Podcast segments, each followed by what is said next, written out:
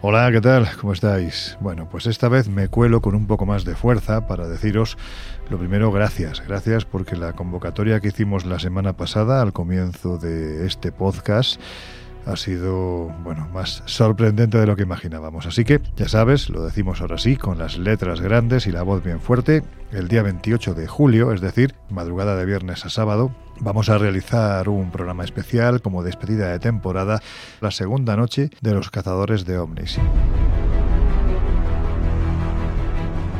Y este mensaje es para decirte que si quieres venir con nosotros a la emisión en directo del Colegio Invisible, solo tienes que enviarnos tu nombre y tu DNI al número de WhatsApp del programa 628 985 161 628 985 161.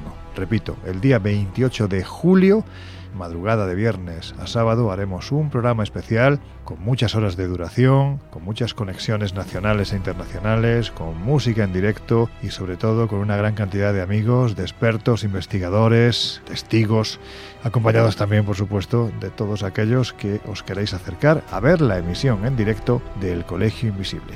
Repito, vuestro DNI, nombre al WhatsApp 628 985 161. Y ahora sí, os dejo con el programa de esta semana.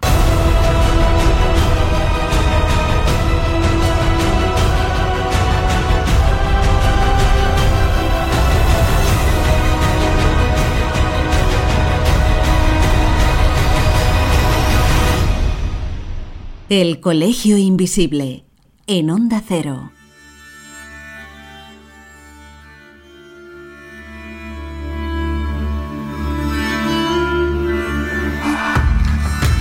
Los años 60, astrofísicos como Joseph Allen Hynek, asesor de Steven Spielberg en encuentros en la tercera fase, o el francés Jacques Vallée, fundaron un colectivo secreto para investigar las anomalías que se producían en los cielos del planeta.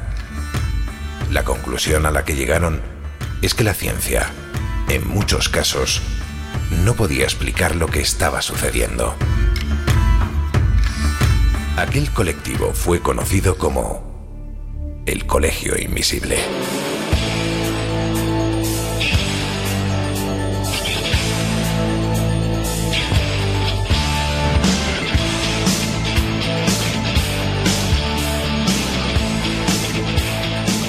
El Colegio Invisible, con Lorenzo Fernández Bueno y Laura Falcó en Onda Cero.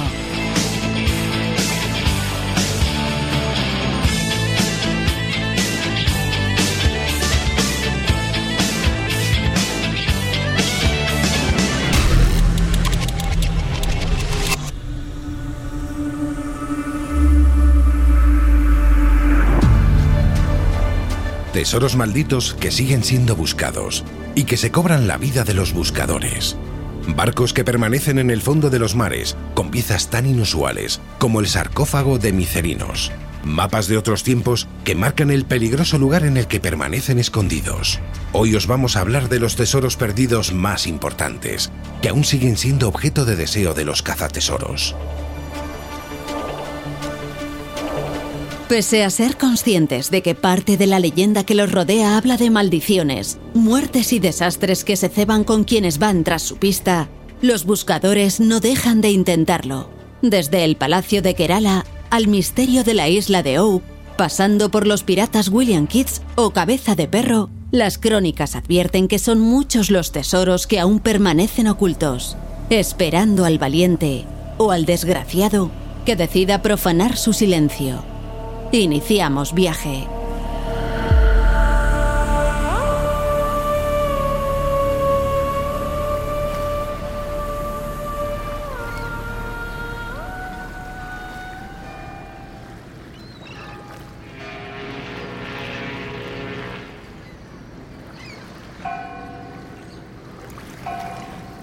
Hola, ¿qué tal? ¿Cómo estáis? Pues mirad, nosotros hoy os vamos a dar un poquitín de envidia porque estamos aquí, como dirían los antiguos, al socaire de los vientos del mar que vienen del Atlántico en esta isla. No vamos a desvelar cuál.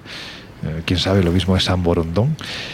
Y mientras tomamos unos refrescos, tampoco diremos qué tipo de refrescos, pues vamos a hablaros de un asunto que está muy asociado, ni más ni menos que, que a las islas, también a los tesoros, ¿verdad, Laura? Porque, bueno, buenas noches, Pues lo sí. primero, ¿qué tal estás? Buenas noches, aquí andamos bien, bien, aquí tomando un poquito el sol.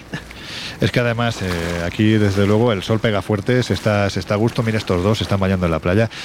A ver, Josep, Jesús, que vengáis para acá, que hemos empezado ya a grabar el programa. Espera, que yo necesito coger color. Sí, no sea que te confundan con una sepia, ¿no? Sí, exacto. Pescadores. Oye, vamos, vamos al asunto en, en cuestión, porque si hay un tema que está muy ligado a, a las islas y al mar sobre todo, es el de los tesoros hundidos, ¿no? Si tuviéramos que hacer un cálculo de cuántos tesoros hay hundidos, o bien en España, o bien que tienen que ver con la historia de España, Laura, ¿qué cifra saldría? Porque me imagino que Pues- debe de ser astronómica, ¿no? Sí, sí, no, pues fíjate que inventariados pues superan ya los 700 barcos hundidos entre América y España o en países eh, donde los españoles pues estuvieron, hablamos de Panamá, República Dominicana, Haití, Cuba, Bahamas, Bermudas o en la costa incluso atlántica de Estados Unidos, pero es que se considera que podrían haber hasta 2000, o sea, una barbaridad. Guau. Bueno, de hecho siempre se ha dicho, no sé si es una exageración o una leyenda urbana o, o una fake, pero cuando la crisis del 2007 se decía que si se consiguiese llegar absolutamente a todos los tesoros, a los barcos hundidos que hay solo en las costas españolas, de un plumazo se acabaría la crisis. Yo no sé si esto fue exageración o no, pero lo cierto es que si vamos a algunos ejemplos, pues siempre se ha dicho, por ejemplo, que hay más oro en las costas de Cádiz que en el Banco de España. ¿Esto es así? Bueno, es una frase de hecho que surgió, que se puso de moda hace años cuando empezaron a investigarse la cantidad de tesoros precisamente hundidos cercanos a Cádiz. Y es que las investigaciones apuntan de que podrían encontrarse en el fondo marino centenares de barcos procedentes de América con sus correspondientes cargamentos de oro, plata o piedras preciosas. Aunque también es cierto que por desgracia cada vez más tesoros de este estilo han sido expoliados, o sea que bueno, Espoliados además por eh, cazatesoros, bueno, lo que se podría denominar los nuevos corsarios, ¿no? Yo creo que todos recordamos Sí, sí. A, a esa, a esa gente que tiene patente de corso como la, la empresa Odis- Odyssey. Odyssey se llamaba, ¿no? Y que aparte de actuar en costas españolas, parece ser que siguen por ahí haciendo de, de las suyas. Pero bueno, aquí la cuestión es, una vez que se recuperan estos pecios, o incluso antes de recuperarlos, Josep, ¿a quién pertenecen? Porque me imagino que tendrán un dueño. Pues la cosa es compleja, ¿eh? vayas a pensar. Existen acuerdos internacionales eh, que rigen pues, el proceso de búsqueda de los tesoros e incluso la Convención de la UNESCO, que es de 2001 sobre patrimonio cultural submarino, incluye reglas que ayudan a llevar prácticas adecuadas para lo que se consideran excavaciones submarinas y guías que estipulan incluso cuáles deben ser los certificados de las, de las personas que están participando en la búsqueda de esos eh, pecios eh, y también de la conservación del yacimiento. Sin embargo, la decisión de quién tiene derecho a quedarse con el contenido, con el tesoro, ¿no? con, con lo que haya en el pecio, eh, tiende a ser tomada entre países en virtud de las leyes internacionales. Es un panorama complejo, como decía, porque muchos estados y personas pueden tener intereses variados y a menudo son rivales en lo que respecta al naufragio y sus intereses eh, tienen sus orígenes en, en- en diferentes conjuntos de, leyes. Por ejemplo, el dueño original de la embarcación es el que tiene el derecho viable, así es como se llama en jurisprudencia, de propiedad. Derecho viable de propiedad. Pero Por muchos derecho- siglos que pasen. por muchos siglos que pasen. Mm. Pero ese derecho puede ser reemplazado por el del país que tiene la titularidad de las aguas territoriales, donde está ese, ese pecio. Eh, un país puede reclamar la posesión sobre un naufragio si, en primer lugar, fue dueño de la embarcación. Eso es lo más fácil. Sí. Aunque la nave se haya hundido y haya quedado abandonada durante cientos de años, el dueño original siempre puede reclamar los derechos de posesión. También ha habido casos en los que un país transfiere la posesión de una embarcación a otro país para que, por ejemplo, esa nave pueda ser expuesta en un museo. La cuestión de la posesión puede complicarse en función de la ubicación del naufragio y sobre todo si está en aguas internacionales de otro estado. En ese caso, la cosa es complicada porque según la ley internacional un país tiene absoluta soberanía sobre esas aguas de manera que esencialmente puede hacer lo que le dé la gana en términos de tomar posesión de lo que haya en ellas. Y cuando se descubre una embarcación, el país donde la nave fue registrada puede dar causa a algo que se llama inmunidad soberana que es, eh, además de los reclamos de posesión, uno de los procesos eh, legales que se refiere a la categoría específica de embarcaciones inmunes a los procesos legales de otro Estado. Es decir, buques de guerra, otras naves de gobierno operadas para propósitos no comerciales y estas, por ejemplo, gozan de eh, soberanía sobre el país propietario. Pero no si lleva un tesoro. Es decir, tú puedes decir, soy propietario de este galeón. No, el galeón es tuyo, eh, tuyo y el contenido también. Pero la empresa que está eh, explotando la, el yacimiento. O sea, los que están buscando el tesoro. Los que están buscando el cazatesoros, sí. puede también tener una legítima eh, propiedad porque los gastos de, de, búsqueda de ese tesoro tienen que ser asumidos por las. Claro, por es que me imagino partes. que si no, ¿para qué se van a poner a buscar tesoros? Es decir, si tú buscas tesoros es porque te quieres quedar claro. por lo menos con una parte, ¿no? Un, un ejemplo es el que tú ponías antes, ¿no? Bajo el principio de inmunidad soberana, en 2009, un juez de Estados Unidos dictaminó que el tribunal no tenía jurisdicción sobre el caso que involucraba a la Odyssey, a la empresa Sí. eh, Cazas eh, Tesoros, sobre el naufragio de Nuestra Señora de las Mercedes. Y en este caso, pues ahí está, todavía pendiente de muchos, eh, de muchos, eh, de, de muchas decisiones. Y es que eh, si bien la búsqueda de tesoros es un negocio inmenso, porque hay mucha Lo es, pasta, lo es, claro. la especulación del contenido de un naufragio puede disiparse aún antes de que los artículos sean rescatados y a menudo los costos operacionales de la investigación arqueológica pueden resultar a veces ser mayores que el propio tesoro. Claro, la cuestión aquí es, bueno, es que hay una dicotomía difícil, ¿no? En fin, en unos minutos os planteo este, este pequeño debate porque realmente, claro, cuando una empresa cazatesoros ubica un pecio, ese pecio seguramente ya está ubicado por el gobierno que legítimamente es dueño de ese pecio. Eh, claro, aquí la cuestión es... eh, Sí, pero si está en aguas internacionales, como eh, comentábamos, ahí ya confluyen intereses de muchos... Pero me eh, refiero que debería de haber un acuerdo, es decir, si el gobierno en sí no quiere ir a por el pecio simplemente por una cuestión tecnológica, no dispone de la tecnología suficiente para poder hacerlo y hay una empresa que sí, pues oye, esto es llegar a un acuerdo, ¿no? Porcentaje para ti, porcentaje para mí, entiendo. Tan mal está lo de Odisei que no Sí. querían compartir nada, ni un granito de arena de- del fondo del mar, como por parte, entiendo yo en este caso, del, del gobierno que quizás eh, en un momento determinado no llegó a un acuerdo o directamente eh, les dejó actuar, porque claro, cuando uno vacía las bodegas de un galeón de estas características no puede pasar desapercibido, entiendo, y a lo mejor me estoy columpiando y, y no lo sabían. Y no lo sabían. Es que pero- no es solo la riqueza económica en peso de oro, Lógicamente, piedras es la sino el claro. valor patrimonial Claro, histórico. claro. Y ese es incuantificable. Mm, En las costas de Colombia, eh, hace relativamente poco, se encontró un, piezo, un pecio que creo que estaba valorado en cientos de miles de, de libras esterlinas, porque la empresa que lo había encontrado, y el litigio continúa para saber a quién corresponde. Hay esta- estados que determinan un porcentaje para el cazatesoros. Esto es fácil y se puede resolver, pero las leyes internacionales han cambiado y lo que antes eran porcentajes ahora es todo para el que lo encuentra. Pero Ah, ojo, ahí están luego el problema de las Aguas, jurisdicciones, si son aguas, propiedad, internacionales o no. eh, Va, valor patrimonial, etcétera. Menudo jaleo, con lo cual esto es un litigio casi casi eterno, ¿no? Por eso muchas empresas callan, funden y venden.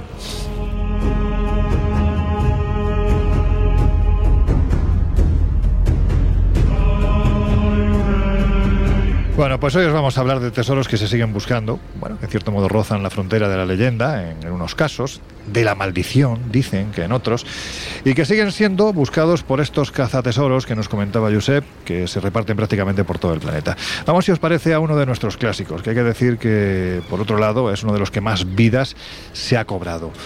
A ver, Jesús, esto es uno de nuestros temas de los que yo creo que todos desde que éramos muy pequeñitos, tú casi casi, yo creo que ni habías nacido, llevamos leyendo en todos los libros, porque es uno de los misterios más clásicos, ¿verdad? Eh, uy, Josep iba a decir Jesús.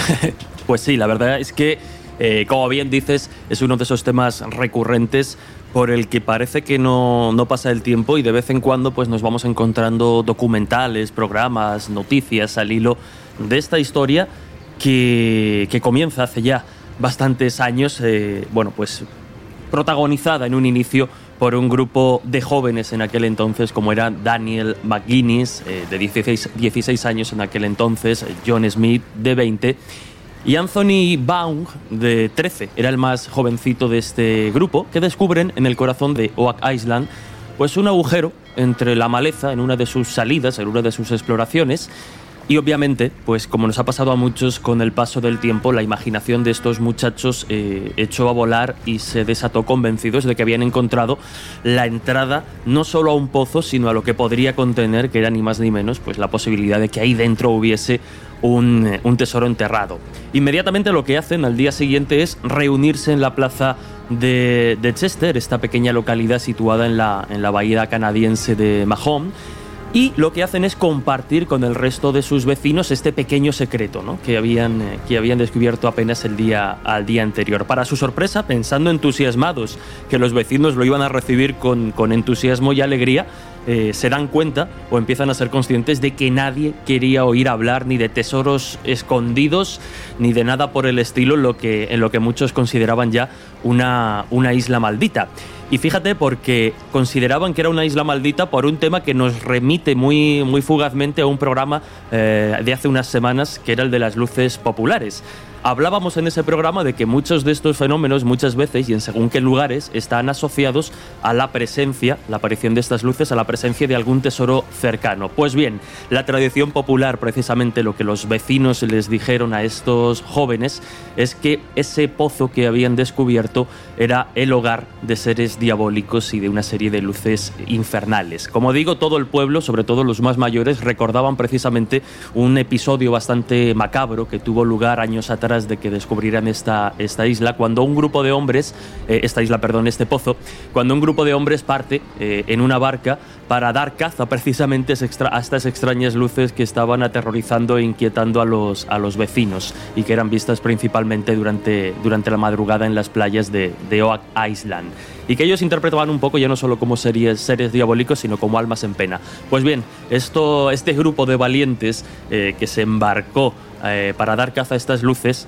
desaparecieron y jamás se supo a saber nada más de, ellos. Pues bien, pasaron los años, concretamente 10, eh, estos jóvenes ya no eran tan jóvenes, ya eran más adultos y deciden regresar a esa boca de ese pozo que habían descubierto y es que además John Smith, uno de estos primeros protagonistas, lo que había hecho a lo largo de esa década era adquirir las propiedades, eh, las tierras que rodeaban a ese misterioso enclave que habían descubierto. Se hizo prácticamente dueño absoluto de todo el extremo oriental de, de la isla.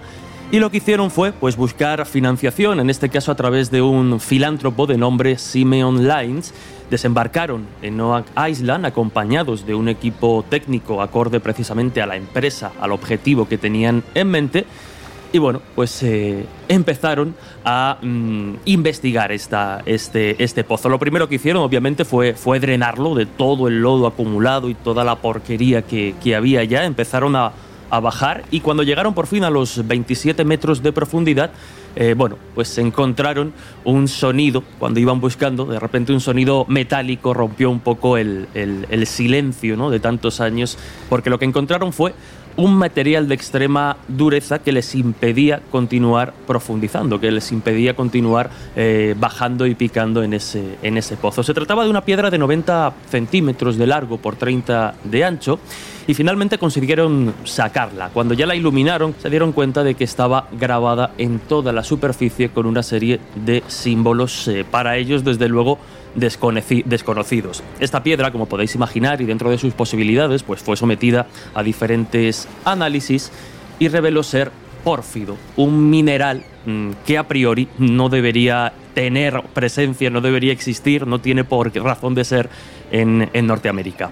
Por tanto, la pregunta obvia que, que, les surgió y que surge a quienes están interesados por el tema es ¿quién demonios pudo llevar o se molestó en llevar esta extraña piedra hasta aquel recóndito lugar y sobre todo qué significado podría tener esa, mm, esa escritura, ¿no? Ha habido a lo largo de los años mucho empeño, muchas hipótesis y ahora las, eh, las comentaremos para ver qué demonios eh, puede significar y si de alguna forma eh, nos puede estar hablando o nos puede dar la posibilidad de descubrir algún supuesto tesoro.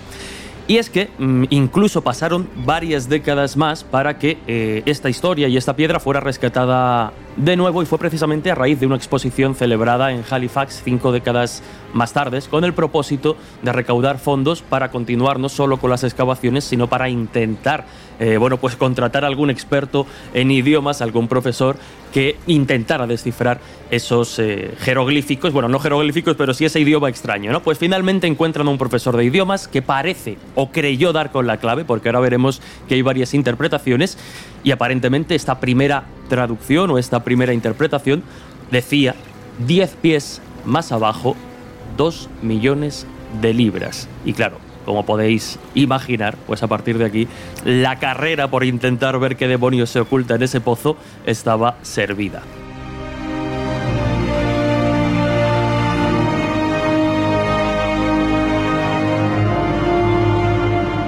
Bueno, pues hay que decir que no mucho tiempo después, un señor que se llama Barry Fell, que por aquel entonces, eh, aparte de fundador, era el máximo exponente de la Sociedad Epigráfica Internacional, también catedrático de la Universidad de Harvard, digamos que ofreció una interpretación un poquitín diferente del mensaje de, de esta losa. Él lo que decía es que pertenecía al alfabeto copto, como sabéis, es el digamos que los coptos son los cristianos eh, afincados desde hace siglos, casi milenios, eh, en Egipto, por lo tanto estábamos en el área mediterránea y además decía que era un texto estrictamente religioso. Bueno, pues si partimos de la idea de que el pórfido es un material que prácticamente no es fácil o casi imposible hallar en el continente americano y nos atenemos a, la hipótesis acerca de esta procedencia ¿no? que formuló el doctor Barrifel, pues veremos que empieza a haber, vamos a decirlo así, casualidades demasiado sospechosas. Porque este señor defendía que las letras correspondían, como os digo, a ese alfabeto copto que ubicaba la losa en un punto muy determinado, ni más ni menos que las minas de Jebel Dokan,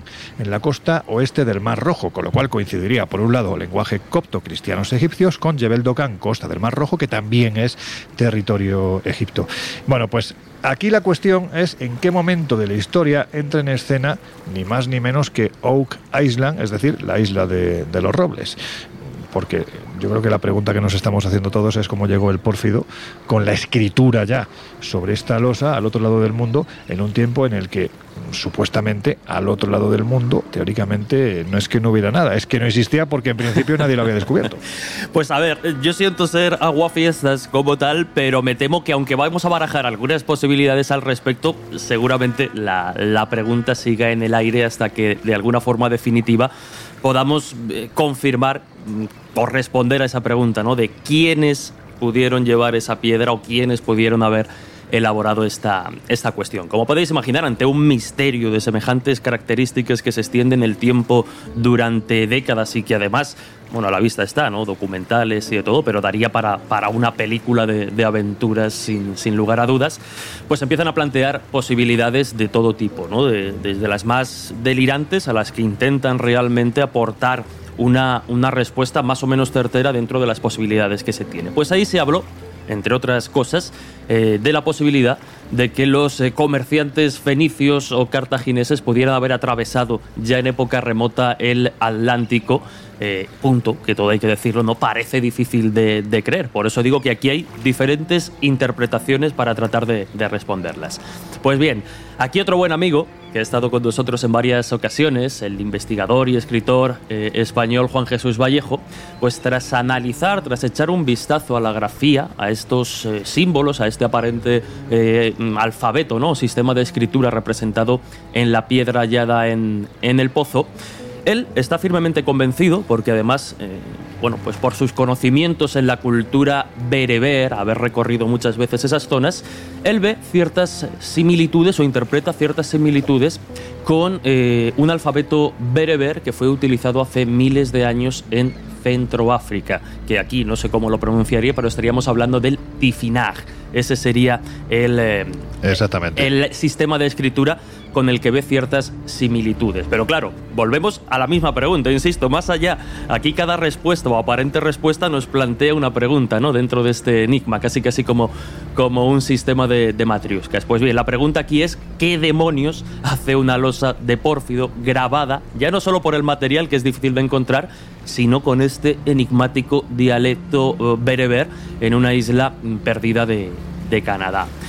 Pues bien, eh, si Pues que alguien lo ha llevado, ¿no? Yo creo que esa es la, la respuesta. Entonces la cuestión aquí es quién es el que lo ha llevado.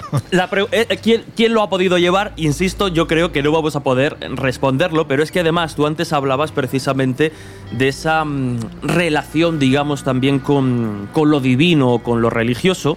Pues bien, la tradición popular también ha hilado una historia y nos dice que siete han de ser los fallecidos antes de que la maldición que asola Oak Island finalice. De momento ya han caído unos cuantos. Y de nuevo la pregunta pues se, se Bueno, repite, ¿no? perdona, perdona Jesús, es que aquí la cuestión es que ya han muerto seis. y Nadie quiere ser el séptimo. ¿no? Hombre, ya imagino, ya imagino. Claro. Así que por si acaso no investiguemos demasiado, a ver si el colegio invisible va, va a causar alguna baja en el, en el equipo. Pero si quieres rápido. Mandamos a Josep. Hombre, seguro que es el más Hombre, muchas aguerrido. gracias. No, que es Bueno, eterno. es el más mayor, al menos. Pero será posible. Madre mía, Qué mala está- persona. están hablando de Qué sacrificar y yo voy a coger la puerta Qué de un momento a otro.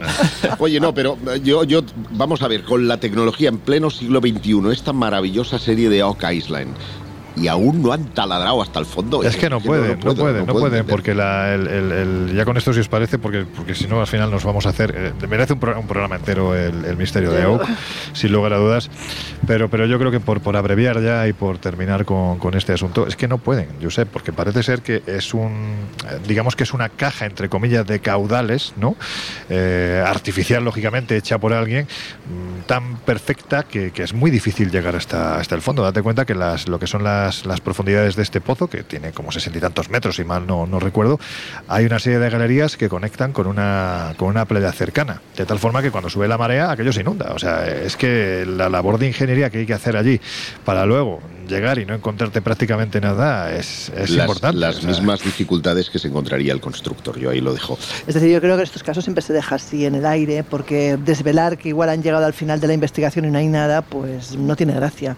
Entonces muchas veces estos casos los dejan así como una especie de, bueno, No, evidentemente pasa como con el Skinwalker Ranch, que llevan Claro. tres temporadas intentando perforar una roca ahí con excavadoras. Hay un, el- y un- un- un interés. Más allá de que, evidentemente, el, el tema encierra un, un enigma. Pero, y por terminar el asunto muy brevemente, hacer alusión a Thor Heyerdahl y a sus expediciones, eh, vamos a decir, eh, antropológicas, eh, para demostrar que desde Egipto se podía viajar al, al otro continente, al, al nuevo continente, a las Américas, en, en simples barcas de totora. totora, ¿no? sí. y, y, por consiguiente no hay que subestimar eh, la capacidad de nuestros antepasados para enfrentarse a la adversidad y para descubrir nuevos horizontes. Ya, bueno, pero aquí lo que estamos hablando, sí, evidentemente la navegación primitiva es un, es un hecho. Es decir, ahí está, como dices Heyerdahl, que no solo lo mostró teóricamente, sino incluso Lo prácticamente, lo llevó a la práctica. Pero en este caso estamos hablando de, de un lugar, bueno, pues que, que encierra todas las tradiciones, leyendas, maldiciones y dicen que un tesoro, porque es que incluso eh, yo creo que la fiebre definitiva llega cuando se asocia el supuesto tesoro allí enterrado, ni más ni menos que al, no sé si legendario, desde luego existió. Ahora la cuestión es que exista, pero ni más ni menos que el legendario tesoro de la Orden de los Caballeros del Temple.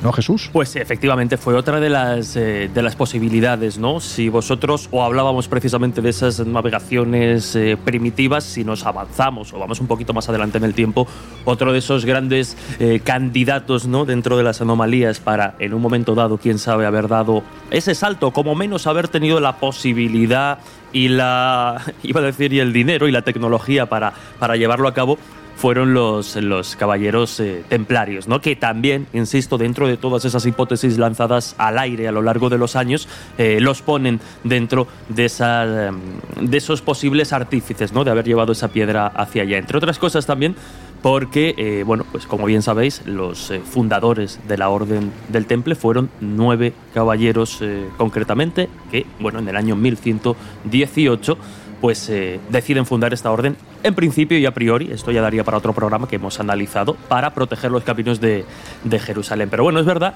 que, tienen, eh, que tenían esas posibilidades, que tenían ese dinero y que tenían la, la posibilidad de haberlo hecho. Pero Sí que es cierto que si ya nos alejamos un poco de teorías o, de hipótesis eh, relacionadas un poco con el mundo del misterio, hay quien defiende que es más probable que en el interior del pozo lo que encontremos o lo que se pueda encontrar sea eh, el pecio enterrado siglos atrás por piratas, pues oye, como pudo ser Francis Drake o William Keats, ¿no?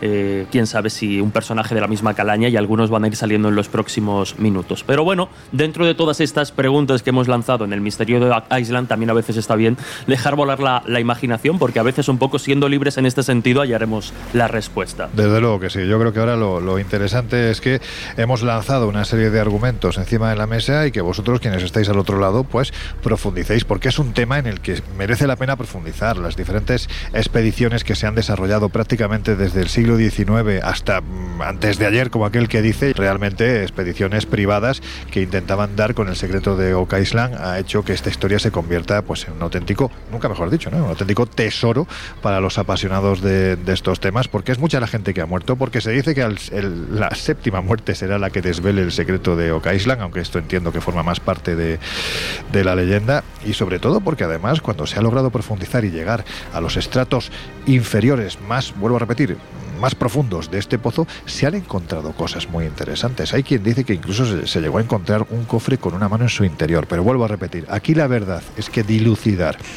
dónde está la leyenda y comienza la realidad es muy difícil. Aún así, merece la pena profundizar en ello.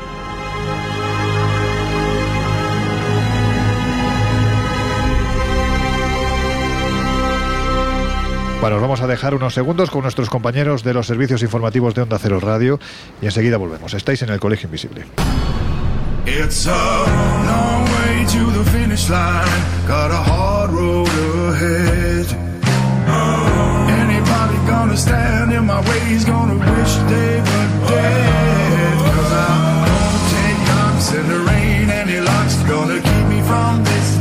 En unos minutos volvemos a abrir las puertas del colegio invisible en Onda Cero.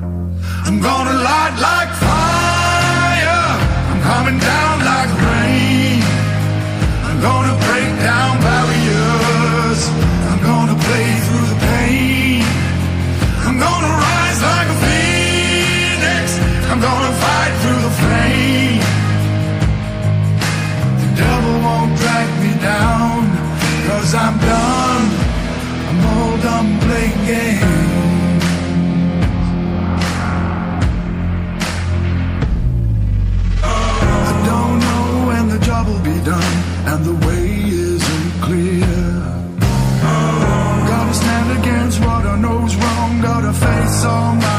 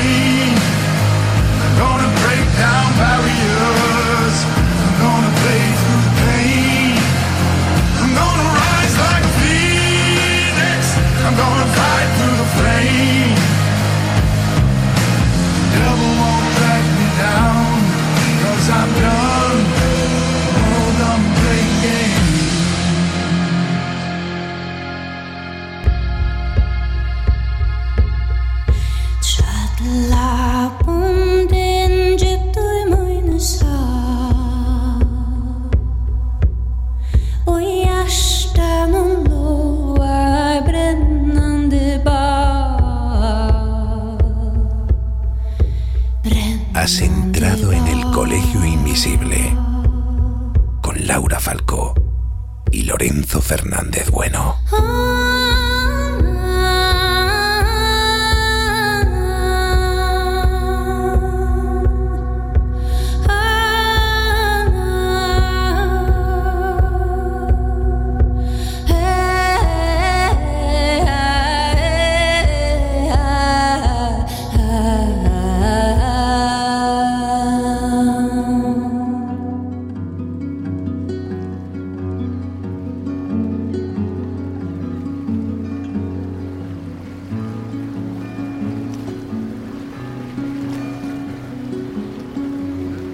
Pues ya estamos de vuelta. Si te acabas de incorporar al Colegio Invisible de hoy, que sepas que te estamos hablando de lo que a todo el mundo, por lo menos una vez en la vida, le gustaría encontrar. Un tesoro.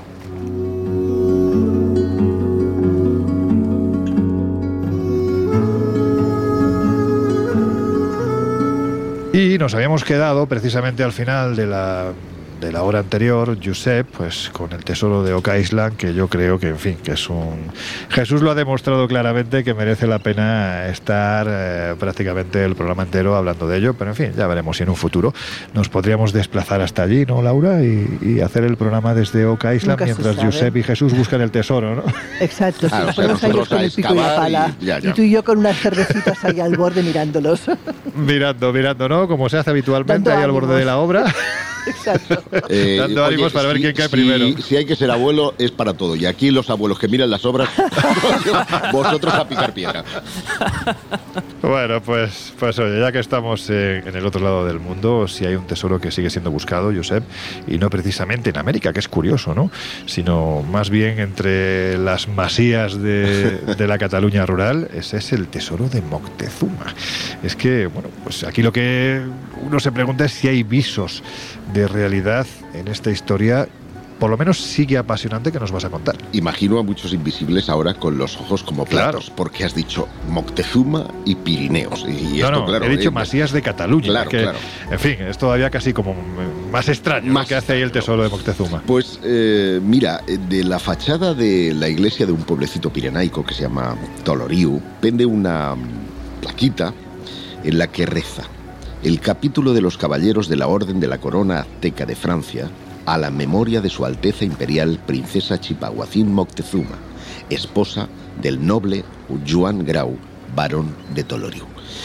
Y claro, Esto es una losa, es una, losa que una, losa que está en, la iglesia de este pueblo, que está eh, muy cerca de otro que se llama Kerforadat, en la Cerdaña, una región maravillosa y, posiblemente sea el único vestigio de una historia de amor enlazada con tesoros, templarios y hasta fenómenos paranormales. Ya veis que los templarios siempre aparecen por todas siempre, partes. claro, cuando hay tesoros. Eh, que, eh, bueno, como digo, historia apócrifa. Porque según la tradición, hasta este recóndito lugar del Pirineo vino a morir una de las hijas del gran emperador Azteca Moctezuma II.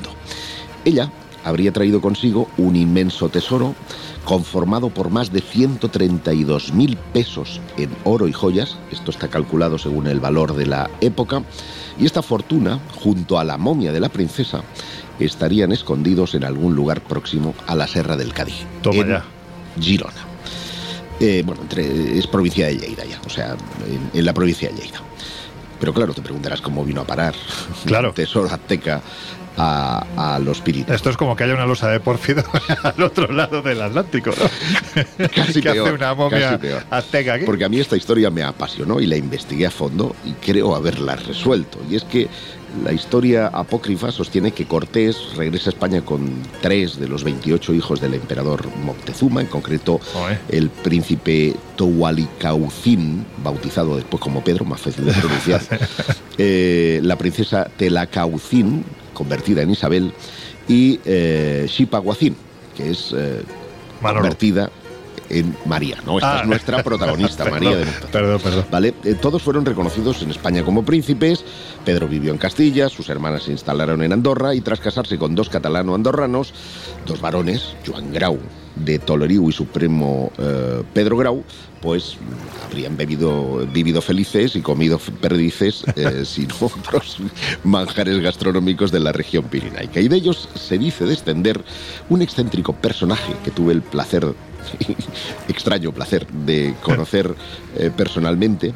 era un promotor inmobiliario barcelonés que se presentaba como Su Alteza Imperial Guillermo III de Grau Moctezuma. Te lo juro. o sea, cuando tú descolgabas el teléfono, que además descolgaba la mujer. Lo decía todo seguido. Lo decía todo Madre seguido. Mía, pues entonces la conferencia era una cosa, costaba una pasta. y decía, Soy Guillermo I. Decía tener estatus jurídico de soberano en el exilio, reconocido por Estados Unidos y también por la ONU y la UNESCO. Anda. Era flipante. ¿no? Y afirmaba tener embajadas en varios países y también en algunos eh, eh, consulados. Y decía textualmente, para no avergonzar las relaciones diplomáticas entre España y México, pues Guillermo Grau de Moctezuma estableció una cancillería en Andorra, ¿vale? Míralo. Eh, claro, entonces eh, yo tuve oportunidad de hablar aquí en Madrid, por ejemplo, con José Miguel Carrillo de Albornoz, que es descendiente, este sí, eh, oficial de la rama de Isabel, de una de las hijas que llegó aquí, y decía que esto no tenía ni pies ni cabeza y que probablemente tenía que ver con la venta de títulos nobiliarios, de condecoraciones, algo que además está penado en, muchos países, como por ejemplo Francia, donde te pueden eh, caer unos cuantos años de, cárcel. ¿no? A pesar de ello, Grau siempre se había presentado como soberano, había otorgado títulos, esto lo pude comprobar, condecoraciones, que como tenía pasta y hacía valer una versión de los hechos. Mm, esta versión, la princesa Teca y su matrimonio con este noble catalán, había tomado nuevos bríos, sobre todo a, partir de la década de los 70, cuando entra en escena un conocido, creo que también tuyo, que es Josep María Armengol Marsans, director, fundador de, la revista Karma 7, que es quien a mí me, cuenta la historia y me apasiona. Y cuando llego a Toloriu, ya no solamente era la historia del tesoro, gente ahí buscando eh, digamos, la versión oficial de, esa historia y buscando el tesoro, sino que incluso allí acontecían fenómenos paranormales. Y hay algunas cosas que llaman la atención. Primera, que alrededor, eh, muy cerca del Kerforadat, que es una población eh, de allí, hay una casa milenaria que se llama Casa Bima. Bima es, en idioma azteca, señora.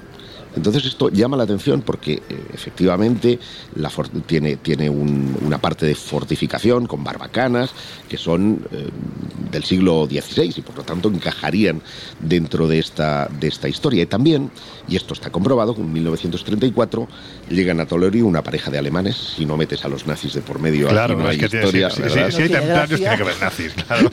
que efectuaron diversas prospecciones arqueológicas en los alrededores. De hecho, compraron una vivienda en Cancaló, entre el Corforadat y esta casa. Esto es real, entiendo. Esto es real, esto, sí lo he comprobado. Él se llamaba Joseph Wolmer Anglada, de madre catalana, y eh, el otro Cal. Em, y, y, bueno, en realidad ellos formaban parte de la tercera sección de planimetría y topografía del ejército alemán. Y encontraron monedas y aquí está la historia, que parece ser que estas monedas fueron a parar a un banquero de la Seu d'Urgell, que se llama Calzot, pero hay que calzot, como, como, los calzots. Como los calzots, ¿no? Con las cebollas. Sí, correcto. Aunque también puede ser como calzoncillo. No, no sé cuál de los dos puede ser. Sea como sea, dice que estas monedas nada tenían que ver con el tesoro imperial, es decir, tendrían otro tipo de procedencia. Y a partir de aquí empezamos a encontrar eh, cosas eh, inquietantes y terribles que tienen que ver con, con esta historia. Y es que eh, ante estas pistas decidí consultar la colección de documentos relativos al descubrimiento y mm, vi que, por ejemplo, en el volumen 18, página 52 de un documento que se llama Organización de las Antiguas Posesiones de Ultramar, se asegura que María Chipaguacín murió soltera. Anda. Con lo cual, mm, difícilmente podía casarse con un em, noble catalán. Además, hay una cosa que me llamaba mucho la atención, es que decía que era muy fea, era horrible y que además le apestaba la boca. Esto lo dice, lo dice el documento, una cosa muy terrible. Eran, aplastantemente sinceros ¿eh? en ese tiempo. y políticamente correctos. El caso es que em, em, realmente al digamos, no se sostenía el matrimonio y además supe que eh, Guillermo Grau y Rifé, que es como se llama realmente esta Su Alteza Imperial, había sido detenido por estafa. Distribuía alrededor de 100 condecoraciones anuales y llegó a fundar una inexistente Universidad Internacional de Moctezuma, a través de la cual había otorgado títulos a mitómanos dispuestos a pagar. O sea, este era el Papa Clemente, pero de, sí, sí. En fin, de otro tipo de Llegó, llegó a este no nombraba obispos, pero sí hacía... A mucha gente, gente importante de Barcelona, eh, la credencial estadounidense que le facultaba como soberano en el exilio es en realidad la declaración de una sociedad registrada por el Departamento de Justicia en agosto de 1968 con el número 2099.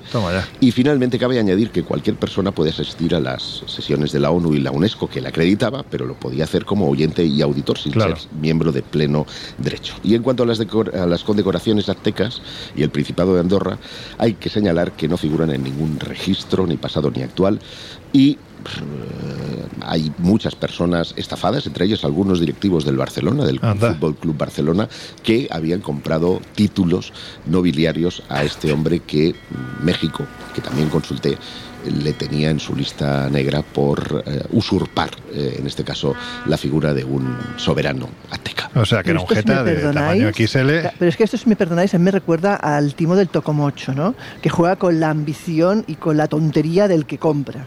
O sea, porque claro, o sea, comprar un título a un tío que te dice que es no sé qué de Moctezuma, pues hombre, ¿qué quieres que te diga? Parece un trapicheo, no parece algo realmente serio. Entonces, pues eso, juega con eso, con la ambición del, del comprador.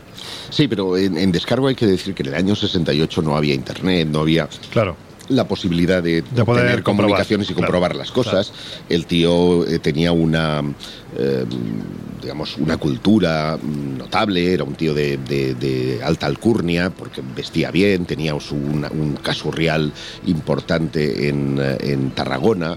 Eh, es decir, había sabido vender muy bien esa historia y cuando tú presentas una serie de credenciales ahí con sus sellos, con sus membretes, que te dicen que eres soberano eh, y heredero de ese, de ese rey, ¿no? del emperador azteca Montezuma, pues hay gente que puede picar y dices, pues a mí me condecorado. Yo también te digo que en descargo de la gente que hace 30, 40, 50, 70 años no tenía internet, tenía otra forma de, de poder acceder a la, a la información, también te digo que en nuestra época tecnológica y tecnificada y globalizada, hay un señor que se llama, o que le llamaban, el pequeño Nicolás, que fíjate la que dio. Pues mira, y, ¿verdad? Y eso sí que es un tocomocho, pero vamos, y ahí cayó hasta el rey. Es lo mismo, en el fondo no deja de ser lo mismo. Claro, o sea que cuidaos, yo entiendo que aquí es una cuestión de presencia, de discurso y, de, y sobre todo de jeta de mucha jeta y de poder de convicción. Y hay gente así, y es que te lo puedes tragar, en fin, como menos te lo esperas. De hecho, mira, bueno, hablábamos hace unos días eh, en el Colegio Invisible eh, con Caprile y hablábamos de Cagliostro, que no deja de ser otro jeta. Pues otro conde de estos que flipas,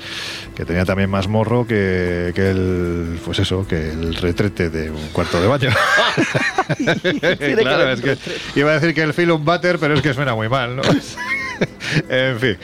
Pues eh, de todas formas eh, está bien ¿no? Que, dentro de lo que son los contenidos, ¿no? del mismo modo que estamos hablando de un contenido como Oak Island, ¿no? donde todavía hay muchas incógnitas pendientes de solución, también mucha polémica, está bien que hablemos también de este tipo de sucesos que rozan el fraude, que rozan la estafa, porque también estamos para esto. Siempre lo hemos dicho en el colegio. Que hay gente que todavía hoy sigue Se lo cree, a buscar, Claro, por ¿eh? eso lo digo, que es importante advertir, porque todavía hay muchos programas de radio y de televisión que cuando tocan el asunto de los tesoros perdidos, o tesoros malditos, pues sacan este asunto como si fuera auténtico. Y es evidente que, bueno, acabas de demostrar con datos, con argumentos, como hay que hacerlo. Siempre hemos dicho en el Colegio Invisible que si hay que hablar de misterio somos los primeros, pero si hay que denunciar una estafa también debemos de ser los primeros de los primeros, ¿no? Y en este caso, bueno, pues ahí queda que es una historia apasionante, posiblemente un buen guion para una película, pero ya está, de ficción, ni más ni menos. Ahora, también te digo una cosa, ¿eh, Laura?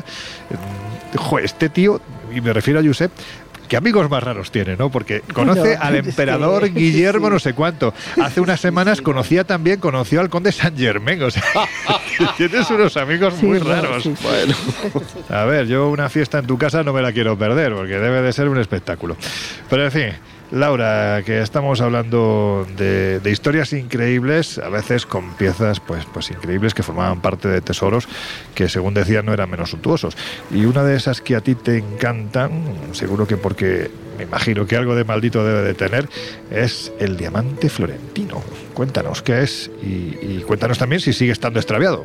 Claro, fíjate, es uno de los objetos más célebres que se consideran en la historia, pero su valor probablemente fue el causante de que se extraviara al pasar de mano en mano. Eh, se supone que esta gema procede de la India, era de color amarillo, tenía pues algunos visos de color verde, 126 facetas y 137,27 quilates, es decir, 27, casi 500 gramos. O sea, un pedruscaco de cuidado, vamos.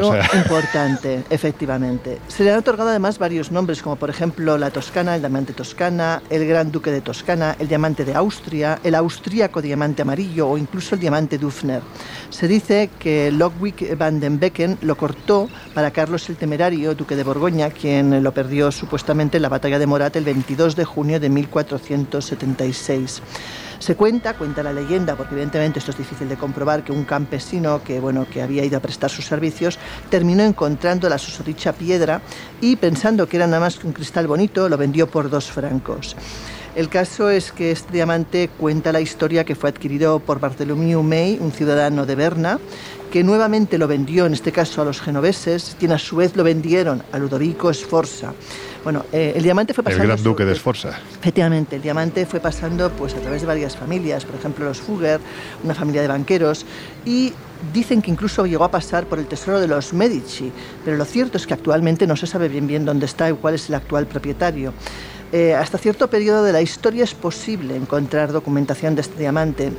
vemos, por ejemplo, que hay un joyero francés llamado Jean-Baptiste Tavernier que vio la piedra entre las posesiones de Fernando II pero luego va saltando de mano en mano. Mm, se habla, por ejemplo, de los Augsburgo, eh, se habla también eh, del Gran Duque de Toscana, eh, se habla de María Teresa de Austria. Cuentan que también pudo estar colocado, por ejemplo, entre las joyas de la corona de Augsburgo. Bueno, ha pasado por muchísimas, innumerables manos. De hecho, con la caída del Imperio Austriaco durante la Primera Guerra Mundial, se dice que la joya fue llevada por Carlos I de Austria en su exilio a Suiza. Pero hay un momento en que esta piedra es sustraída de la familia imperial, llevada a Sudamérica junto con otras joyas de la corona, y a partir de ese momento se pierde un poco el rastro. De hecho, se rumorea que pudo ser llevado a Estados Unidos en la década de 1920 y que ahí quizás fue cortado y vendido como ha pasado pues, con otras muchas joyas, que es la manera más fácil de hacerlas desaparecer, ¿no? cortarlas y venderlas a, varios, pues, a varios clientes. Pero, pero como dices, quizás, ¿no? Es decir, que realmente no, hay, certeza ninguna de que eso ocurriera. O sea, digamos que está extraviado. Es una de esas muchísimas piedras o joyas que constan como extraviadas. Bueno, es que vamos, estamos hablando de un pedrusco, es que medio kilo de diamante, por favor. O sea, es que aparte del valor dinerario, ya no entro en el valor histórico, es que económicamente cuánto puede costar una pieza de esas características, es que es una auténtica fortuna, ¿no? Pero en fin, si te parece, vamos a otro de esos tesoros que, que siguen suponiendo además un interesante calentamiento de cabeza para quienes van detrás de él, sin que de momento pues es que podemos decir que no se ha encontrado absolutamente nada. La cámara sellada del templo de Kerala, dicen que, puede contener, y yo no sé aquí si el que lo ha dicho es un paisano mío, un andaluz, que ya sabes que se dice siempre que somos muy exagerados, pero se dicen que es el tesoro más grande de la historia. Pues aquí sí que hablamos de maldiciones. Y verás, en 2014 el Tribunal Supremo de la India decide, con la polémica que todo esto levantó, hacer un registro de los objetos que habían en su interior. Pero ahí entroncan con una maldición y con eh, la posesión supuesta de ese tesoro por parte de la familia real, que impide la apertura de una de las cámaras. Una cámara que luego contaremos el por qué no se puede entrar. Bueno, eh, dicen que en la primera zona, en la que sí que se puede entrar, hay joyería veneciana, cinturones de diamantes, esmeraldas enormes directamente, monedas napoleónicas, barriles de arroz dorado y de oro, eh, muchísimo oro, lo que te puedas imaginar y más, y que bueno, que, el, nivel de estos tesoros será realmente tremendo, enorme. Se rumorea eh, pues que este templo, que está en la región de la India de Kerala, puede ser, como decías, uno de los mayores tesoros hallados en la historia. Sin embargo, tenemos, como te decía, una maldición, y es que hay un peligro que espera a aquellos que se atrevan a abrir su misteriosa puerta de acero, protegida nada más y nada menos que por dos cobras gigantes, evidentemente no vivas. ¿eh? Eh, según la leyenda, claro está, eh, este templo hindú, que está dedicado al dios Vishnu, y que ha fascinado a la población local durante muchísimos siglos, estaría maldito. Y aquel que se preste a abrir esa puerta, pues puede pagar muy caro, pero no solamente la persona, sino incluso el país, con semejante, pues, bueno, con semejante atrevimiento. En 2014, como te decía, el Tribunal Supremo de la India quiere abrir esas seis cámaras y las bóvedas secretas del santuario para auditar todo lo que hay en su interior. Se encuentran primero bienes por valor de 22 millones de dólares, que se dice pronto, pero faltando la cámara principal, esa cámara donde se supone que estarían las cosas más preciadas. Tan solo, de hecho, un puñado de personas han tenido acceso a este tesoro y han podido ver realmente lo que contiene. Cuentan que realmente es impresionante la cantidad de joyas, coronas, estatuas, bueno, mm, todo lo que te puedas imaginar y más. Eh, eh, de hecho, Incluso dicen, por ejemplo, que hay esmeraldas que tienen el tamaño de un huevo de avestruz. ¿Te imaginas una esmeralda de ese tamaño? Bueno, o sea, increíble. Bueno, a ver, si hay un diamante de medio kilo, una esmeralda de huevo de avestruz. Joder. Madre mía, qué exageración, ¿no? De todas formas, qué barbaridad. Bueno, de hecho, el abogado encargado del caso, hablamos de Ananda Padmanabha, que es el principal impulsor del registro de, esta, de, esta, de este lugar y que además pues, eh, es el que está en contacto con la familia real, les acusa, precisa, les acusa precisamente de pues, quizás haber expoliado ellos ese lugar, que por eso igual no lo quieren dejar abrir. Bueno, ha habido muchas, eh, muchos problemas para poder llegar a, a, realmente qué es lo que prohíbe el acceso a este lugar. ¿no? De hecho, tras la independencia, la India nacionaliza la riqueza de los marajás porque de hecho la familia real creía que eso era propiedad privada y que tenían todo el derecho sobre estas cuevas, pero en 1972 se revoca el poder de, la familia real sobre estos, estas pertenencias y ahora no tienen derecho alguno a reclamar el tesoro. Sin embargo, sin embargo, continúa habiendo un miedo atroz a abrir esta sala sellada y esa preocupación de la familia real, incluso de algunos mandatarios, han hecho que esa bóveda no se toque y que continúe cerrada por el temor pues, a la ira de Dios.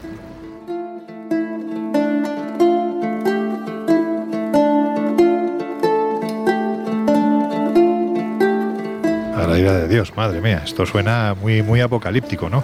Totalmente. Hay que decir que desde entonces, y pese a situarse en una zona muy apartada ¿no? de los principales puntos turísticos, vamos a decirlo así, de la India, que ya per se es un país pues muy visitado ¿no? por gente de todo el mundo, este templo, sin embargo, atrae a miles de visitantes cada año y me imagino que tiene mucho que ver precisamente con este supuesto tesoro que hay oculto. Más allá del tesoro, es verdad que es un lugar muy bonito estéticamente, con una arquitectura muy singular y además pues que tiene ese, misterio, ¿no? ese intríngulis que rodea esa puerta sellada mmm, con esas dos magníficas, enormes cobras. Eh, al contrario de otras puertas que tiene el templo, esta no tiene ni manija ni cerradura, por lo cual pues, se supone que no habría problema en abrirla. Pero si atendemos a la leyenda, solo un erudito experto en los cantos de mantra hindú podría tener acceso a ella. De hecho, el gobierno indio ha propuesto derretir el oro que se ha encontrado en el lugar para venderlo a los joyeros que se enfrentan cada vez más a la escasez de este material en el lugar y eh, pues ahí también ha surgido una nueva, una nueva, polémica porque ya no es el valor del oro sino es el valor simbólico como antes decía Josep en otros casos ¿no? ese valor simbólico claro. y de la tradición y de los tesoros del país pues que tiene todo lo que se ha encontrado dentro del lugar ah, al parecer eh, si se llega a abrir con tecnología moderna eh, podía desatar no solamente una tragedia personal, según cuenta la leyenda, para quien eh, entre en esa sala, sino un desastre natural que afectaría a la India e incluso al mundo entero. O sea, hasta ahí llega la, leyenda, ¿no? la, profecía. Eh, bueno, en una guía de la zona, que fue escrita hace 30 años por Emily Glidrich Hatch, se dice que aquellos que intentaron abrirla se toparon siempre con un lugar infestado de cobras, a saber si eso es cierto o no. A mí me recuerda mucho a la película de Indiana Jones, en cierta manera. Sí, sí. De, si me permites un momento, Laura, fíjate, hay, hay una cosa bastante curiosa, ¿no? Y es que las tradiciones antiguas, eh, por ejemplo, en lo que es Latinoamérica, siempre te dicen que los lugares en los que se ocultan los tesoros están llenos de serpientes, porque son las custodias de estos tesoros. Y es cierto que en ocasiones, cuando unos cuantos locos, con compañeros como Juanjo Revenga, Diego Cortijo o, o el que está hablando ahora mismo, eh, hasta 2010 más o menos anduvimos por estas zonas del la zona norte del Perú, la zona amazónica, intentando dar consistencia al mito del Dorado en la representación del Paititi, ¿no? esa, esa ciudad que estaría en mitad de la selva y a la que supuestamente huyeron los últimos incas. Y es curioso porque los nativos mismos lo decían, no os van a dejar acercaros las serpientes. Y yo no sé si tiene que ver, pero lo cierto es que según te ibas aproximando a donde supuestamente la tradición ubicaba el reino perdido de Paititi, aquello se desbocaba. Era impresionante ver la enorme cantidad de serpientes, de anacondas, de susupes, todos los bichos que se os pasen por la cabeza. Y oye, yo no sé, pero a veces hay que hacer caso a la tradición. Bueno, fíjate, y ahora ya damos un salto quizás a, otra temática, pero que eh, en muchas tradiciones, tanto dioses como incluso demonios se escenifican con la figura de la serpiente. O sea, es algo que en la mitología, tanto en la mitología mm, a nivel religiosa como en la mitología más eh, negra, más oscura, la serpiente siempre ha sido evidentemente un símbolo clarísimo. Si seguimos con esta línea, aquí ya que se incorpore Josep y sus amigos, ¿no? Porque también los marcianos a veces se les ha vestido de reptiles, ¿no? también, también. Claro. otra, claro, no, no. Si es que por eso tiene muchas derivaciones el tema de la serpiente. Pero bueno, en cualquier caso seguimos.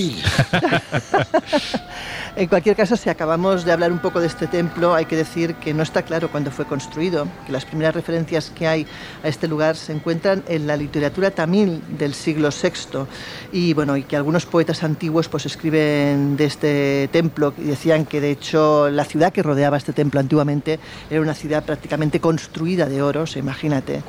Eh, es verdad que el templo fue renovado por la familia real durante el siglo XIX y, bueno, y que continúa pues habiendo un debate tremendo con qué va a pasar con esa puerta, si se abrirá o no, y qué hacer con el oro que se ha encontrado, si derretirlo o no para ayudar a la, ciudad y a los joyeros. Eh, es también que es estas cosas que yo siempre digo que llaman mucho la atención, ¿no? de que a veces en poblaciones, en países con serios problemas económicos y tan pobres, que parece realmente un, eh, un chiste del destino, que hayan estos tesoros millonarios y que estén ahí pues parados cuando la población se muere de hambre.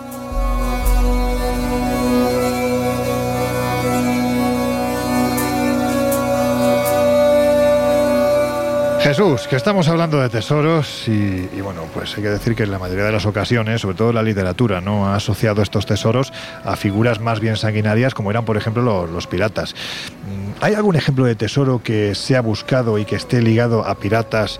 O bueno, vamos a decir también corsarios, ¿no? Que así parece que esto de robar es un poco más legal. Mm, qué poco han cambiado los tiempos en este sentido. en fin.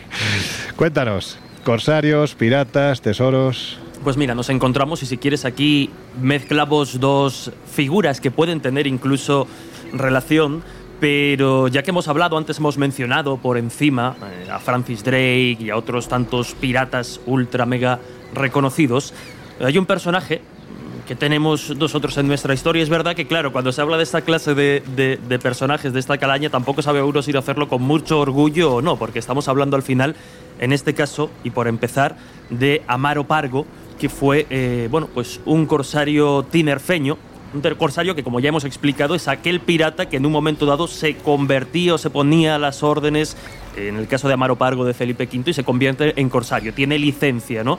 para hacer determinadas... Eh, Patente de corso. efectivamente, para hacer determinadas actividades y en algunas ocasiones combatir contra, contra ellos. La historia de Amaro Pargo, además, es, eh, es muy curiosa, ¿no? porque, como decimos, fue un corsario y comerciante español que nace en San Cristóbal de la Laguna, en Tenerife, en el 3 de mayo de 1678. De hecho, esto de Pargo, porque su nombre real era Amaro Rodríguez Felipe y Tejera Machado, lo resumimos en Amaro Pargo porque es muy largo. Pero pues tenía el nombre más largo que, el amigo de Josep. ¿eh? El, apodo, el apodo de Pargo fue precisamente adoptado por la semejanza con el pez Pargo, con este pez que tiene este nombre y que es un poderoso nadador y que además tiene un hocico puntiagudo y en ocasiones gusta de, camuflarse. Pues bien, este personaje a muy temprana edad, muy jovencito, se, embarca, fue aprendiz de, de, botamen y sirvió incluso en determinadas galeras reales hasta que se familiariza con, la profesión y aprende pues todo lo que puede aprender un eh, marinero a bordo de, diferentes eh, naves como dueño, como capitán o como, o como maestre. Pero en 1601, mm, apenas pues 30 años después, 20 años después de que él se, se, embarcase, sucede un hecho que marca completamente su destino. Se embarca como alférez en el buque Ave María, apodado La Chata, y es abordado por piratas. Y ya lo que hace aquí es demostrar su valentía porque lo que aconseja al capitán es que simulen una rendición para acto seguido, cuando ya el grupo de piratas eh, que ha abordado el barco se cree que, han, que lo han rendido y que lo han conseguido, entonces se rebelan y plantan batalla, una batalla de la que además resultan victoriosos. En agradecimiento, el capitán de aquel barco regaló a Amaro Pargo pues el que sería ya su primer barco y con el que él comienza sus fructíferas actividades entre otras cosas, y aquí ya entramos pues precisamente en ese apartado más oscuro ¿no? de estos eh, personajes muchas veces crueles, empieza el, el comercio de esclavos eh, africanos, entre otras, entre otras cuestiones. Pero lo curioso de este personaje, que incluso en la isla de Tenerife en aquel entonces se entendió casi casi como un Robin Hood, es que precisamente de todo el dinero que él sacaba de sus actividades ilícitas e ilegales, lo que hacía era mejorar las condiciones de los eh, tinerfeños del momento, fomentar agricultura, fomentar determinados puestos. Y quizá el detalle más curioso es... También lo hace Pablo Escobar, ¿eh? efectivamente, estamos en ese, eh, eh, con esos personajes ¿no? que se mueven en esa escala de grises, que son completamente deleznables y despreciables por sus actos, pero que dentro de esa maldad, con los más desfavorecidos en ocasiones, pues tienen también esa forma de, ayudarlos de alguna forma. Pero lo curioso de este personaje es que eh, en el año, hace ya unos cuantos años, dentro de la saga de videojuegos Assassin's Creed, en el que estaba dedicado concretamente a la piratería, Black Flag, pues la empresa desarrolladora Ubisoft lo que hace es que para promocionarlo eh, decide desenterrar los restos eh, de Amaro Pargo, hacer una exhumación en noviembre de 2013, apenas unas semanas después del lanzamiento del videojuego, y hasta allí se desplazan eh, un equipo de arqueólogos y forenses de la Universidad Autónoma de Madrid que llegan a San Cristóbal de la Laguna, exhuman los restos de Amaro Pargo, realizan pruebas de ADN y averiguan todo lo que pueden de su, de su historia. E incluso, bueno, pues rastrean a algunos familiares mediante ADN y demás. Pero como me preguntabas por historias de piratas relacionadas quizá con hechos más extraños, nos encontramos con otro personaje que es Ángel García, también un pirata tinerfeño, que es apodado o fue apodado como cabeza de perro. Y este sí que a sus espaldas tiene bastantes eh, fechorías y bastantes maldades. Vamos a contar primero la historia que más o menos o la leyenda que todo el mundo conoce y después vemos la posible relación que algunos han intentado establecer con, con Amaro Pargo, ¿no? Porque se habla de que este pirata, que incluso tenía un ayudante eh, africano capaz de controlar la magia negra y de lanzar hechizos y determinados rituales contra sus enemigos, es decir, que no solo contaba con su fuerza como pirata, sino también con la ayuda de, la magia, pues se hablaba de que tenía grandes, grandísimos eh, tesoros. Su buque se llamaba el Invencible, y en el año 1869, tras llegar a Tenerife, lo detienen, lo apresan y es ejecutado después de ser traicionado por Valeriano Weiler, que es el encargado de negociar la rendición de este pirata e intentar eh, captar sus tesoros.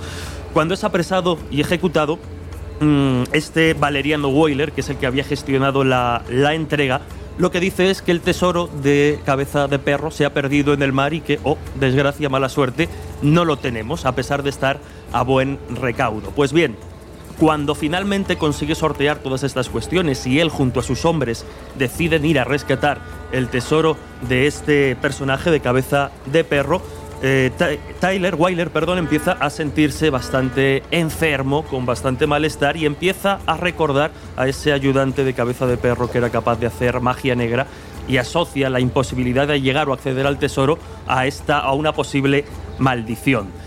Finalmente, en la zona donde habían guardado este tesoro, con el paso de los años se van realizando diferentes eh, edificaciones y diferentes construcciones hasta llegar a día de hoy, eh, donde dicen, eh, bueno, ocurre la leyenda que suceden diferentes fenómenos extraños. Los típicos que hemos comentado tantas veces aquí en el colegio, puertas que se abren, luces que se encienden, los obreros escuchan ruidos extraños, pero todo esto, al parecer, formaría parte de una leyenda, de una historia bien eh, orquestada y que con el tiempo se ha sentado en el imaginario popular, porque es muy probable que este cabeza de perro no sea más que un personaje literario y del folclore popular basado en este otro este, en este otro corsario que ya hemos mencionado que fue Amaro Pargo porque de hecho la primera referencia que menciona este cabeza de perro es precisamente en una novela llamada Sor Milagros o Secretos de Cuba novela histórica contemporánea ilustrada. Ahí es donde aparece esta primera referencia y donde además cuando los investigadores intentan rastrear toda esta historia que como casi todas las que estamos comentando darían para una película pues eh, se encuentran muchas veces con la ausencia de documentos y la ausencia de evidencias y pruebas fiables de toda esta trama eh, piratil, permitirme el, el palabra, que desde luego pues eso no está para una peli.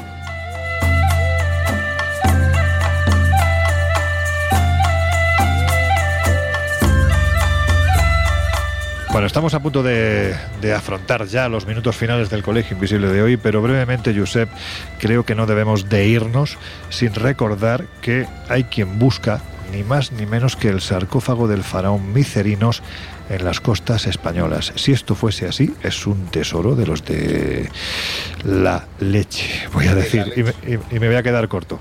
De la leche, efectivamente. Y es que en 1838 zarpaba de las costas de Alejandría una goleta llamada Beatrice con sus bodegas repletas de tesoros arqueológicos del antiguo Egipto. Y iba destino a Londres. Pero semanas más tarde, ya sabes, estas travesías, concretamente el sábado 13 de octubre de ese mismo año, de 1838, el Mediterráneo fue sacudido por una feroz tormenta que engulló literalmente al Beatrice. Y milagrosamente la tripulación llegó a tierra sin problema, a nado, pero mm, en el fondo del mar quedaron los tesoros y entre ellos entre ellos el sarcófago del faraón Miquerinos. Yo cuando he sabido esta noticia flipé y digo, ¿hasta qué punto hay leyenda urbana en todo esto? Porque este sarcófago era impresionante, estaba hecho de basalto, mm, una roca volcánica muy dura de color negro y que estaba decorado en sus laterales pues por la fachada de palacio, que es como se llama eh, al, al motivo que se hacía en el imperio antiguo y estaba simulando pues un edificio noble. Bueno, pues este barco quedó hundido en algún lugar de la costa entre Cabo de Palos y Mazarrón. Toma ya. Y claro, eh, a quien corresponde otorgar permisos para hacer prospecciones subacuáticas es al gobierno español. Digo esto porque dos sociedades inglesas de cazatesoros intentaron obtener esos permisos sin éxito en un par de ocasiones. Una en el siglo XIX y la segunda en 1932. Hubo que esperar hasta 1985 para que el tema llegara incluso al Congreso de los Diputados. Y em, en este caso, aquella iniciativa también quedó en mm, la de 1985, hay que decir que fue eh, llevada a cabo por una institución muy conocida en, en Cataluña, que es la Fundación Arqueológica CLOS, institución privada que gestiona el Museo Egipcio de Barcelona, bajo el nombre de Proyecto Salvar al Faraón, y que eh, al final encontró tantas trabas burocráticas que terminaron por desbaratar el proyecto. Eh, y mm, dos años más tarde, eh, se volvió a. Estamos ya en 1995, se volvió a poner en marcha esta iniciativa y el gobierno con, museos del, eh, con medios del Museo Nacional de Arqueología Subacuática y la ayuda de la Armada, realizó una serie de prospecciones, aunque con recursos muy limitados. Y cito textualmente, buscamos ese sarcófago con una barca a punto de ser desguazada y una linterna. Sí, la verdad es que son medios muy precarios. ¿Cómo acaba esta historia? Pues eh, en 2008, eh, Zahi Hawass, entonces era secretario general del Consejo Supremo de Antigüedades de Egipto, reclutó a Robert Ballard, que es el hombre que encontró al Titanic. El Titanic, efectivamente. Para intentar buscar el sarcófago de Miquerinos. ¿Con quién? Con el apoyo de National Geographic Channel. Sí, claro. Como no podía ser de otra manera. Claro. Pero estalla la primavera árabe y él pierde el cargo y la expedición se va a la porra. Con lo cual, atención busca tesoros, el eh, sarcófago de Miquelinos sigue estando en las costas españolas. Y te digo más, te digo más. Nosotros conocemos al arqueólogo que posiblemente en muy poquito tiempo va a iniciar la nueva expedición para intentar sacar al sarcófago de donde está. We were good, we were gold, kind of dream that can't be sold. We were right till we weren't, built a home and watched it burn. Mm, I didn't wanna leave you. El Colegio Invisible. Los jueves de una y media a 3 de la madrugada en Onda Cero. You can buy yourself flowers, write your name in the sand, talk to yourself for hours, say things I don't understand. Yourself dancing, and you can hold your own hand, cause I can love me better than you can. Can love me better, I can love me better, baby. Can love me better, I can love me. Paint your nails cherry red, match the roses that I left. No remorse, no regret. I forget every word you said. Oh, I didn't wanna leave you. I didn't wanna fight, started to cry, but then remembered I. You can buy yourself flowers, write your name in the sand, talk to yourself for hours, say things I don't understand. Take yourself dancing, and you can hold your own hand, cause I can love me better than you can. Can love me better, I can love me better, baby. Can love me better, I can love me better, baby. Can love me better, I can love me better, baby. Can love me better, I. I didn't wanna leave I didn't wanna fight. Started to cry, but then remembered I. You can buy yourself flowers, oh, write your name in the sand. Talk to yourself for hours, yeah, yeah, say things I don't understand. You can take yourself dancing and you can hold your can love me better than cause i can love me better than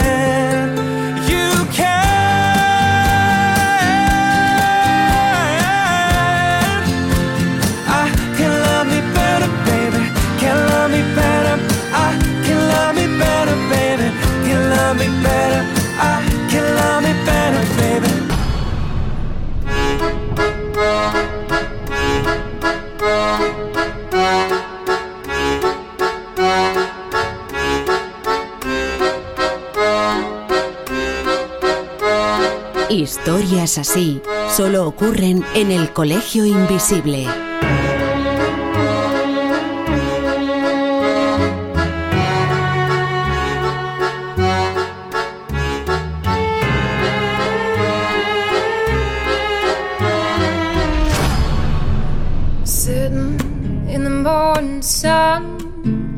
I'll be sitting till the evening comes,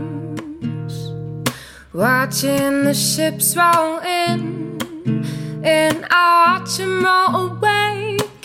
Bueno, compañeros, que nos han quedado muchas cosas pendientes, con lo cual es evidente que una vez más este contenido da para por lo menos otro programa más, porque nos han quedado fuera, pues por ejemplo, para poner los dientes largos. Laura, por ejemplo, el asunto de la cámara de ámbar, ¿no? que es una auténtica Sí, pasada. es una ¿verdad? historia, sí, es una historia además de medio misterio, medio espionaje, medio robos, o sea, bueno, tiene de todo. Tenemos también el oro de Atahualpa, el tesoro del Capitán Kidd, el falso mapa del Dorado, el mapa que se subastó en eBay con la, lo que es la propia estructura de la iglesia de Rennes-le-Château, marcando unos hitos muy determinados. En fin, que da para mucho y seguramente volveremos a tocarlo.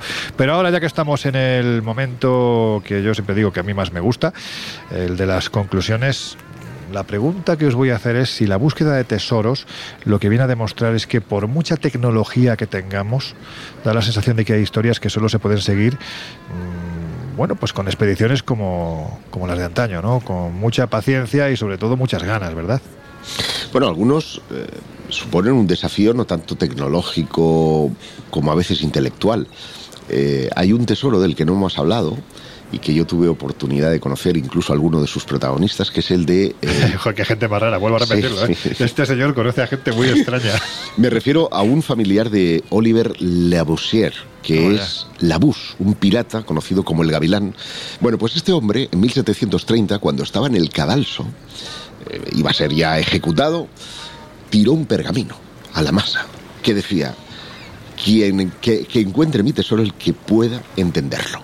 Hablamos de 100 millones de libras esterlinas de valoradas en 2005. ¿eh? El caso es que ese pergamino tenía un criptograma que a día de hoy nadie ha descifrado. Así que, ingenio, vamos a ponerlo en marcha. Bueno, pues mira, más que reflexión, ahí nos deja en todo lo alto un nuevo caso.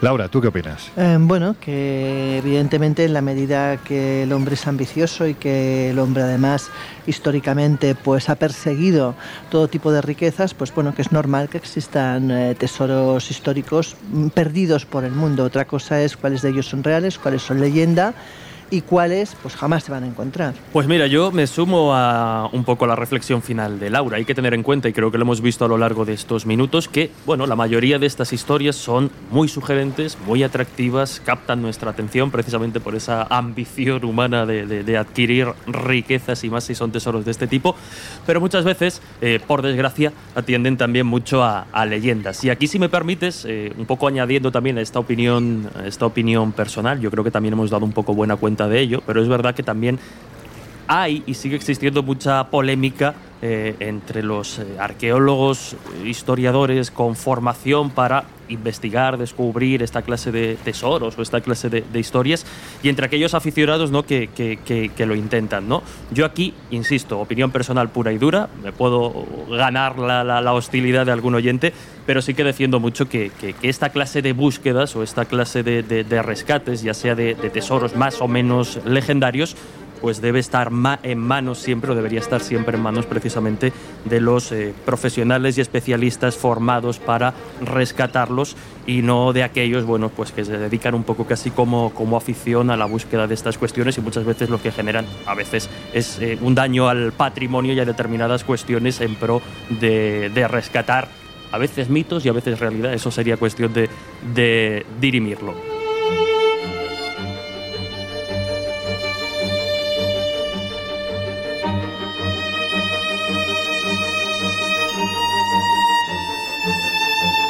Bueno, pues antes de contaros las cosas que podéis hacer en la próxima semana y en los próximos meses sobre esta última reflexión que han hecho tanto Laura como, como Jesús, también un poco Josep, a mí me encanta. Yo siempre lo digo en el Colegio Invisible que tú aquí preguntas una cosa y te contestan lo que le da la gana.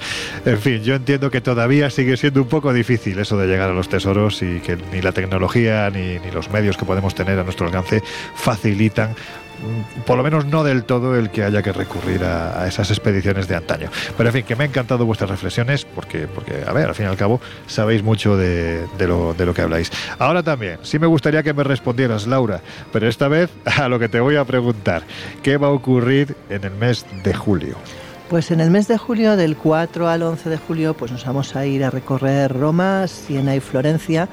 Y, y bueno, hay que decir que además, más allá de ver las cosas arquitectónicas y las cosas, las obras de arte que existen en ambos, eh, en los tres lugares, pues también hablaremos de leyendas, hablaremos de misterio, hablaremos de, de todo tipo de historias y con charlas nocturnas, como solemos tener siempre en nuestros viajes, para que pues los oyentes puedan disfrutar de un viaje muy diferente a los habituales. Y hay que decir, aunque no vamos a dar muchos detalles, pero es, en fin, hay una serie de sorpresas que se están eh, orquestando, ¿no? Vamos a dejarlo ahí. No vamos a decir Sí, nada. De hecho, no se va a decir nada no, hasta. no, estamos pendientes de que nos confirmen el acceso a una serie de sitios extraordinarios donde nadie suele acceder y si eso se cumple, pues verdaderamente se va a convertir en un viaje muy especial.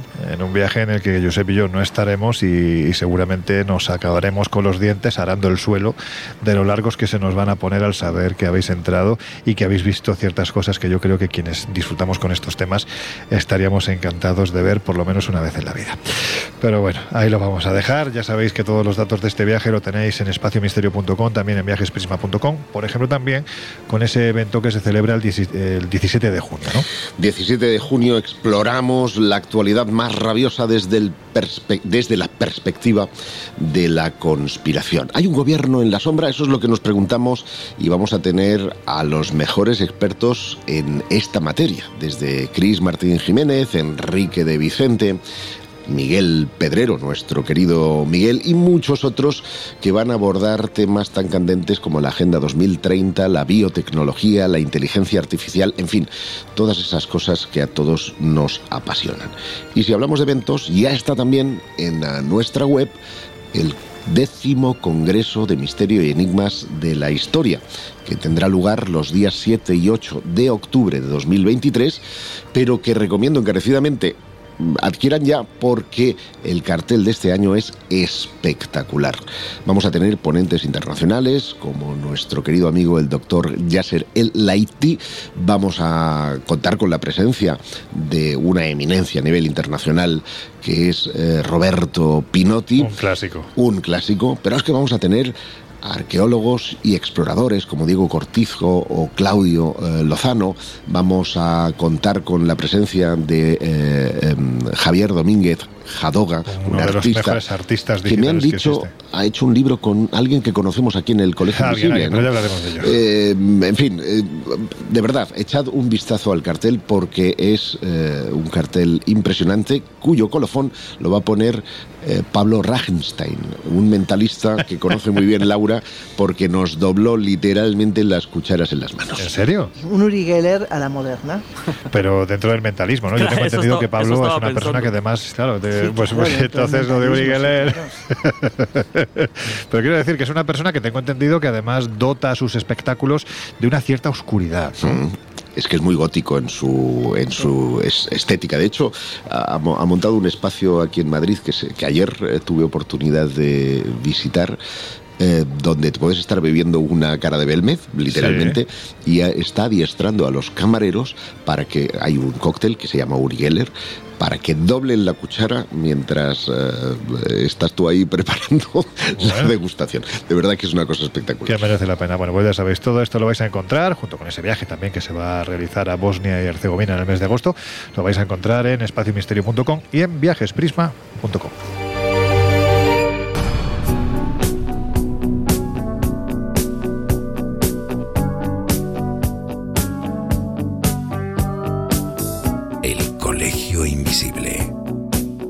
Lorenzo Fernández Bueno y Laura Falcó.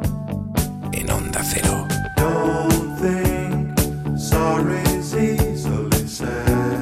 Bueno, pues ha llegado el momento de decir hasta la semana que viene. Con lo cual, pues eso, hasta la semana que viene, compañeros. Pues nada, pues oye, nos vemos dentro de siete días. Un abrazo, hasta la semana que viene. Hasta la próxima semana. Venga, que os dejamos con salas. Nosotros volvemos dentro de siete días. Sed felices. Ask me, that's how it goes. Cause part of me knows what you're